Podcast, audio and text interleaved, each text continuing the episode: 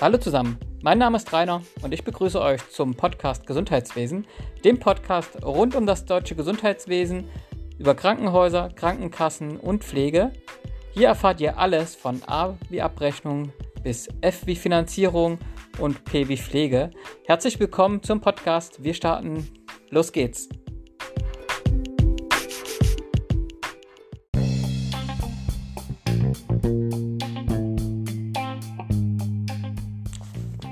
Lange war es ruhig, nun geht es mal wieder weiter mit einer weiteren Folge. Ja, gute drei Monate später oder zwei, wie auch immer, lange Zeit ist es her. Hintergrund ist, so viele Themen gab es jetzt nicht, wo ich dachte, äh, ich fange nicht wieder bei einem selben Thema an wie auch schon sonst in den jeweiligen Episoden. Aber ich habe ein neues Thema. Ich habe dazu auch schon mal was auf codierfachkraft.com geschrieben und dachte, naja, ich spreche darüber auch nochmal und bringe das ja auch nochmal in unseren Podcast. Worum geht es? Es geht um eine Aussage von einem Chef der BKK-Landesverbandes, der eben gesagt hat, so der Ausspruch, da unterhalten sich Krankenhauskontrolle, wie sie die Kasse bescheißen. Das ist ein Auszug aus einem Interview, wo er von der Welt interviewt wurde. Und hierzu möchte ich ein paar Sätze sagen. Das ist heute der Inhalt des Podcast. Viel Spaß.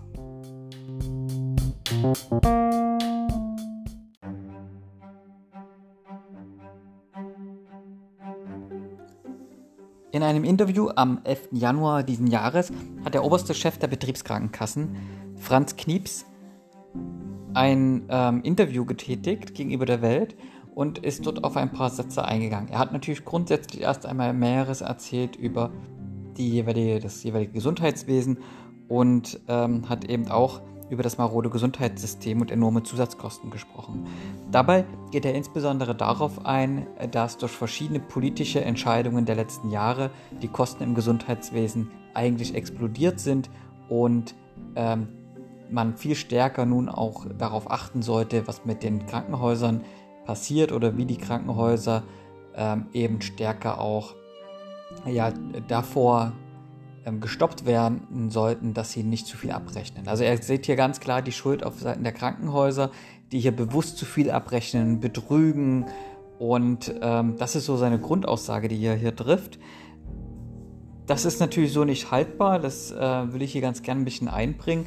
Und zwar ist es ja so, dass wir natürlich, äh, man erstmal sagen muss, was er da spricht, ist natürlich, äh, sicherlich gibt es das in Einzelfällen, aber es ist halt nicht gang und gäbe und er spricht hier natürlich so, als würde das Standard sein.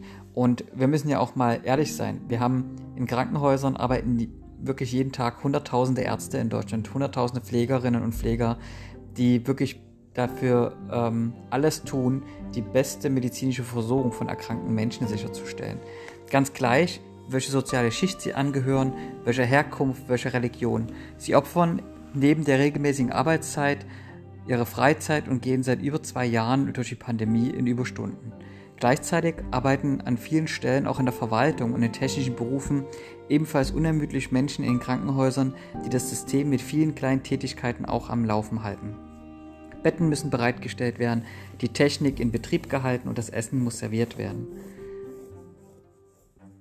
Darüber hinaus arbeiten eben auch Ärzte, Pflege, Sozialdienst, Kodierfachkräfte, Medizincontroller, Administrationskräfte und andere wichtige Mitarbeiter und Mitarbeiterinnen daran, ein hochkomplexes System eben zu dokumentieren, damit es eben abgerechnet werden kann. Die stationäre Notwendigkeit, die Behandlung, der Erfolg oder auch der Misserfolg einer Behandlung, die, die ganzen Diagnosen, die Medikamente, die der Patient bekommt, das Stimmungsbild und die Gesundheit des Patienten, alles wird dokumentiert. Es scheint eben so, als gäbe es auch gar nichts, was irgendwie nicht dokumentiert wird, wenn man sich das einmal anguckt. Und mal so aus der Praxis gesprochen, schaut man sich eine Patientenakte an von einem Patienten oder einer Patientin, der 10, 15, 20 Tage liegt oder auch länger, dann sprechen wir hier schon lange nicht mehr nur von einer Patientenakte, die je nachdem, ob sie digital oder papierbasiert ist, aber nehmen wir mal an, sie wäre papierbasiert, die nur 20, 30, 50 Seiten ist, sondern ich habe regelmäßig Patientenakten in der Hand. Da geht es um 10.000 Seiten, um 5.000 Seiten, auch mal 12.000 Seiten bei intensivmedizinischen Patienten. Wir sprechen hier also nicht davon, wir haben fünf Seiten und an denen wird irgendwie rumgemogelt, da wird irgendwas gemacht und nein, es geht um wirklich hochkomplexe Systeme.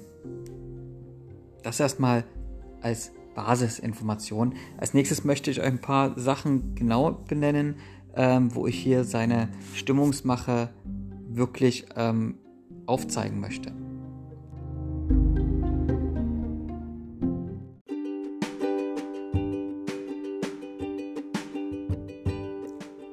Ich habe es bereits gesagt, der oberste Chef der Betriebskrankenkassen, Franz Knieps, sieht in seinem Interview mit der Welt eine Maschinerie des Betruges auf Seiten der Krankenhäuser. Seine offenkundig, nach stimmungsmachenden Aussagen verhöhen die alltägliche Arbeit im Krankenhaus. Insbesondere geht er auch hier darauf ein, dass es ja eine niedrig, viel zu niedrige Prüfquote gibt. Die Kritik geht dabei also vor allem der 5% auf 5% reduzierten Prüfquote von Krankenhausabrechnungen was hierbei aber nicht erwähnt ist, dass diese Reduzierung nur im ersten Pandemiejahr stattgefunden hat, nämlich im Jahr 2020. Bereits im Jahr 2021 ist dies auf 12,5% gesteigert worden. Bis Mitte 2015 waren diese Prüfquoten aber auch noch normaler Alltag. Erst ab dem Jahr 2016 sind die Prüfquoten teilweise auf bis zu 30% erhöht worden. Erhöht worden klingt so wie gesetzlich, nein, damals war es eben durch die Krankenkassen gemacht. Und der Gesetzgeber hat bewusst sich festgelegt und das eben nicht erst im Pandemiejahr, sondern davor, das natürlich zu reduzieren, damit dieser Prüfaufwand nicht in dieser immensen Höhe ist. Denn irgendwann muss man natürlich sagen, ist das Verhältnis aus wirklich Riesenaufwand aus diesen Prüfungen, wenn jeder dritte Fall geprüft wird, und dem Ergebnis und der dafür notwendigen Infrastruktur, in dem Fall vor allem Personalressourcen, natürlich nicht mehr in einem korrekten Verhältnis. Deswegen wurde es reduziert und ist in Zwischenzeit ja, wir haben das ja schon mal in einer anderen ähm, Episode erzählt, ein Verhältnis aus der jeweiligen Qualität der Abrechnungen, nämlich über die Positivquote, also dem Verhältnis positive Gutachten, zu dem ähm, Gesamtgutachten, die es gibt. Und daraus ergibt sich dann eben eine 5, 10 oder 15-prozentige Prüfquote oder auch eine offene Prüfquote. Damit muss man einfach sagen, die Erhöhung der Prüfquote hing damals also, als es über 30 Prozent war, ähm, eben viel damit zusammen, wie, ähm, dass die, äh, ja, wie die Krankenkassen auch über ihre eigenen IT-Systeme und Massenprüfungen diese Fälle am besten ausgewählt haben. Und ähm, das fand natürlich statt, indem man hier einfach das wirklich über eine riesen Software gemacht hat. Das macht man auch heute natürlich noch, allerdings immer mit dieser Deckelung der entsprechenden Prüfquote. Und jeder zurückgeholte Euro funktionierte vor allem außerhalb des Mobi-RSA-Systems, also dem finanziellen Ausgleich zwischen den Krankenkassen in Abhängigkeit der ähm, Multimorbidität, demografischen Entwicklungen und so weiter der Patienten. Also es gibt Krankenkassen, die haben natürlich eher jüngere Patienten, es haben eher welche, die haben ältere Patienten. Die DRK-Gesundheit ist zum Beispiel bekannt für sehr alte und ähm, sehr krankere Patienten. Und entsprechend diesem Verhältnis gibt es ein hochkomplexes System, was dann eben entsprechend Gelder ausgleicht. Und ähm, dieses Rückgewinnen über Prüfungen ähm, von Rechnungen funktioniert halt komplett außerhalb dieses Systems. Wenn man also im Schnitt, und das sind so die Quoten, die ich kenne, 8 bis 10 Prozent der Rechnungssummen sich zurückholt als Krankenkasse, dann ja, erhöht man mal sein eigenes Budget außerhalb des Mobi SA um diesen Betrag. Dabei ist man sich natürlich auch bewusst, dass die Komplexität vom DRG-System natürlich eine vollständige und über alle Gutachter hinweg bestätigte korrekte Abrechnung einfach nicht möglich ist. Ähm, es gibt sogar mal, ähm, ich glaube vom MD Herne, eine ähm, Untersuchung, die hatte mal untersucht, was passiert, wenn man einen und denselben ähm, ja, Fall, also medizinischen Fall, zwei unterschiedlichen Gutachtern gibt, in wie viel Prozent der Fälle kommt dasselbe Ergebnis raus. Und auch da ist genau das zum Tragen gekommen, dass ein MD-Gutachten sehr stark davon abhängig ist, wer bekommt es, denn eigentlich war ein Großteil der Fälle auch ähm, unterschiedliche Ergebnisse am Ende rausgekommen. Und so ist es natürlich, ich habe vorhin schon gesagt, bei Fällen mit 5000, 10.000, 12.000 Seiten oder schon eigentlich bei 1000 Seiten, da kann man sich doch kaum vorstellen, dass da nicht auch mal erstens Fehler bei der Abrechnung geschehen und zweitens der Gutachter etwas übersieht. Ich kann auch aus persönlichen Erfahrungen mit dem MD berichten, indem wir darüber gesprochen haben, dass doch bitte Beatmungsstunden komplett gezählt werden sollten. Und da meinte er doch ganz klar zu uns, nein, ähm, manchmal werden sie auch nur geschätzt.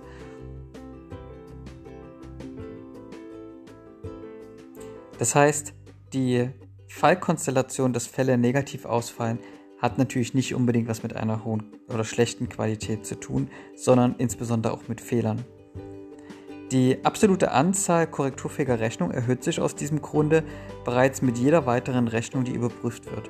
Bestimmte Fallkonstellationen, deren Codierung besonders komplex sind, muss eben das IT-System anhand der Kombination aus OPS und ICD-Code heraussuchen und dann auswählen.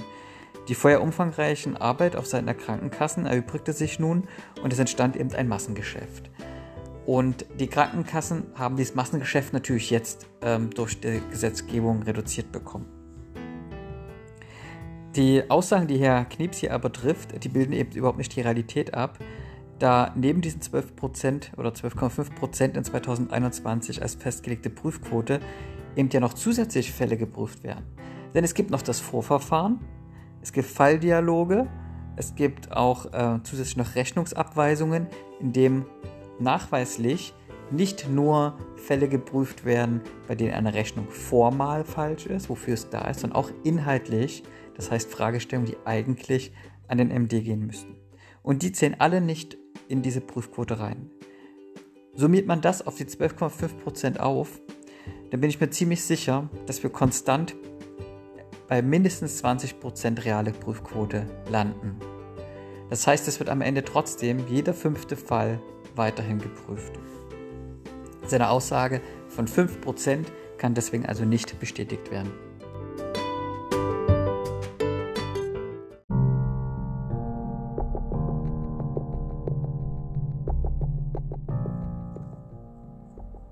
Ja, eine weitere Aussage, die fast schon populistisch wirkt, ist es, dass er sagt, und ich habe es ja vorhin schon als Überschrift genannt, weil damals ist auch der Artikel in der Welt bezeichnet, ist es eben, dass die äh, Medizinkontrolle sich darüber unterhalten, wie man Krankenkassen bescheißen kann. Diese Aussage stellt das Bemühen von Krankenhäusern, eigentlich eine medizinisch und pflegerisch beste Behandlung zu erbringen, mal noch in ein komplett unrühmliches Licht. Wir haben, sind hier nicht irgendwo bei ähm, illegalen Machenschaften, Untergrundorganisationen oder sonstiges, sondern wir sprechen von Krankenhäusern, deren Aufgabe es ist, Patienten zu behandeln und darüber eine Dokumentation zu machen und das bestmöglich so abzurechnen, dass die Kosten gedeckt werden, die man damit hat. Man muss also dabei sagen, die Komplexität dieses Abrechnungsregelwerke natürlich sind ja auch dafür verantwortlich, dass ein großer Teil negativer Gutachten überhaupt entstanden oder entsteht oder auch dann am Ende zu einem Widerspruch oder Klagen vor dem Sozialgericht führen. Denn eins ist klar, es ist nicht alles konkret in dem Regelwerk benannt. Man muss sich auskennen mit unheimlich vielen zusätzlichen Entscheidungen, Schlichtungsausschüssen, Codierhandbüchern und ähnliches, die einem dann erstmal wirklich sagen, was zu codieren ist. Dass da Fehler geschehen, vor allem insbesondere bei umfangreichen und komplexen Fällen und also vor allem vielen Seiten an medizinischer Dokumentation, liegt meiner Meinung nach auf der Hand. Die zahlreichen Anfragen eben bei der Schlichtungsstelle oder auch viele Klagen, die am Ende vor dem äh, BSG landen, zeigen das ja auch, wie unklar und uneindeutig die, reinen Abrechnungsregeln sind und dass es natürlich sehr wohl auch Sachverhalte gibt, bei denen man, wenn man vor allem den Patienten nicht selber auch behandelt hat, sondern dann als äh, Codierer, Codiererin ja auch erst in den Fall reingehen muss, auch mal Fehler macht. Ähm, entsprechend auch, wenn man in Interforen Internetforen geht, kann man ja mal reinschauen, ob da regelmäßig Medizinkontrolle wirklich darüber sprechen. Dann sieht man, dass das prinzipiell nicht stimmt. Man findet kaum etwas, eine Diskussion, wie man die Krankenkassen bescheißen kann. Vielmehr sind es eben Fragen, wo es um korrekte Kodierung geht, wo es um bestimmte Diagnosekombinationen geht, bestimmte neue Diagnosen, wie zum Beispiel auch Diagnosen, die entstanden sind, als wir die Covid-Pandemie begonnen haben und überlegt wurden, wie die kodiert werden, was zu beachten ist und so weiter. Viel häufiger wird sogar noch viel stärker über das Prüfverhalten der Krankenkassen gesprochen, und zwar nämlich den stark gestiegenen Anteil an Rechnungsabweisungen.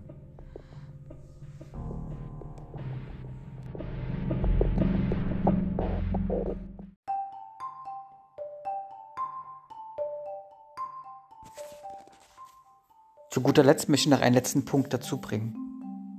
Gegen bewussten Betrug spricht auch die, natürlich die betriebswirtschaftliche Realität. Eine der häufigsten Feststellungen und Gutachten des medizinischen Dienstes sind nämlich verspätete Entlassung oder zu frühe Aufnahmen vor der OP. Beides spricht einerseits für eventuell zwar nicht medizinisch zwingend immer notwendiges Vorgehen der Kliniken, oftmals spricht es aber für ein soziales und mitmenschliches Vorgehen der Ärzteschaft. Ist dieses Vorgehen aber betriebswirtschaftlich lohnenswert? Naja, eigentlich nicht. Selbst wenn diese zusätzlichen Tage durch die Krankenkassen bezahlt werden, sind die damit einhergehenden Kosten nämlich oftmals höher und ein neu aufgenommener Patient würde deutlich höhere Erlöse bringen. Zudem werden diese Tage nur dann vergütet, wenn der Fall damit auch oberhalb der oberen Grenzverweildauer rutscht. Natürlich wählt sich die Krankenkasse genau diese Fälle aus, weil das der ihre Software natürlich genau ausgibt. Fraglich ist auch das grundsätzliche Prüfverhalten also der Krankenkassen. Die medizinisch und hygienisch notwendigen Covid-19-Abstriche bei Patienten in regelmäßigen Abstanden werden zum Beispiel auch von der Krankenkasse nicht akzeptiert.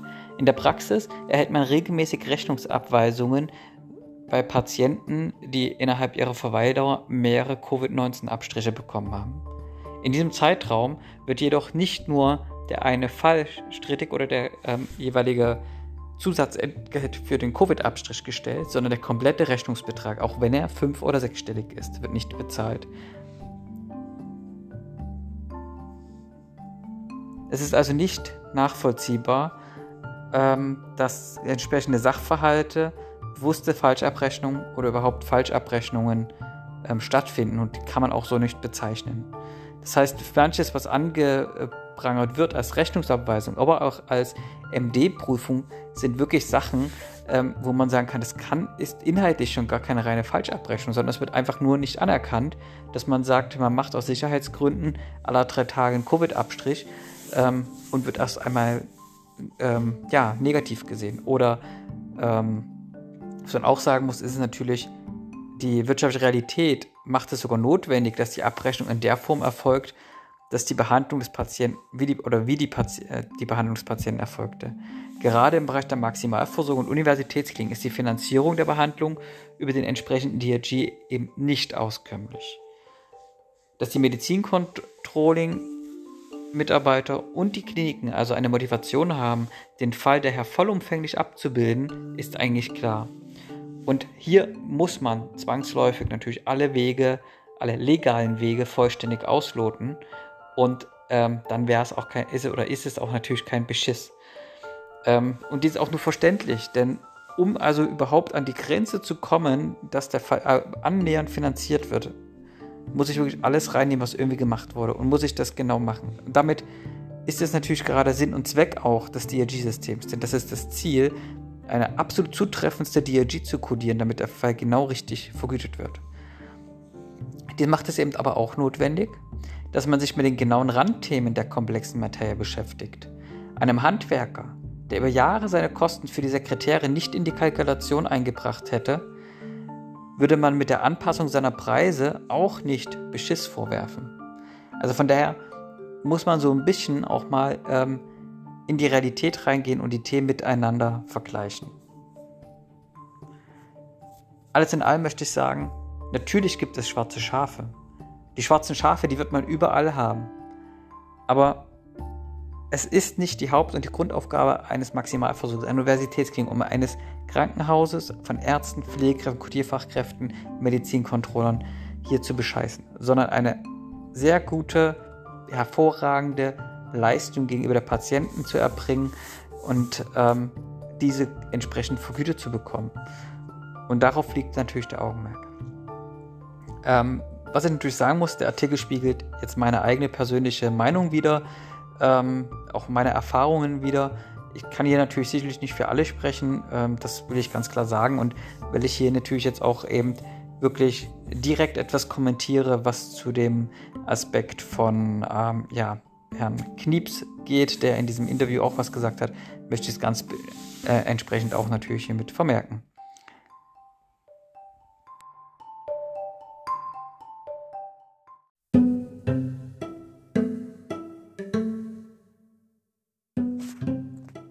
Danke euch allen fürs Zuhören.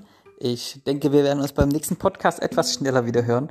Und äh, vergesst nicht vielleicht auch den Podcast zu bewerten. Vergesst nicht auch vielleicht zu sagen, dass ihr den regelmäßig äh, bekommen wollt. Ich würde mich freuen.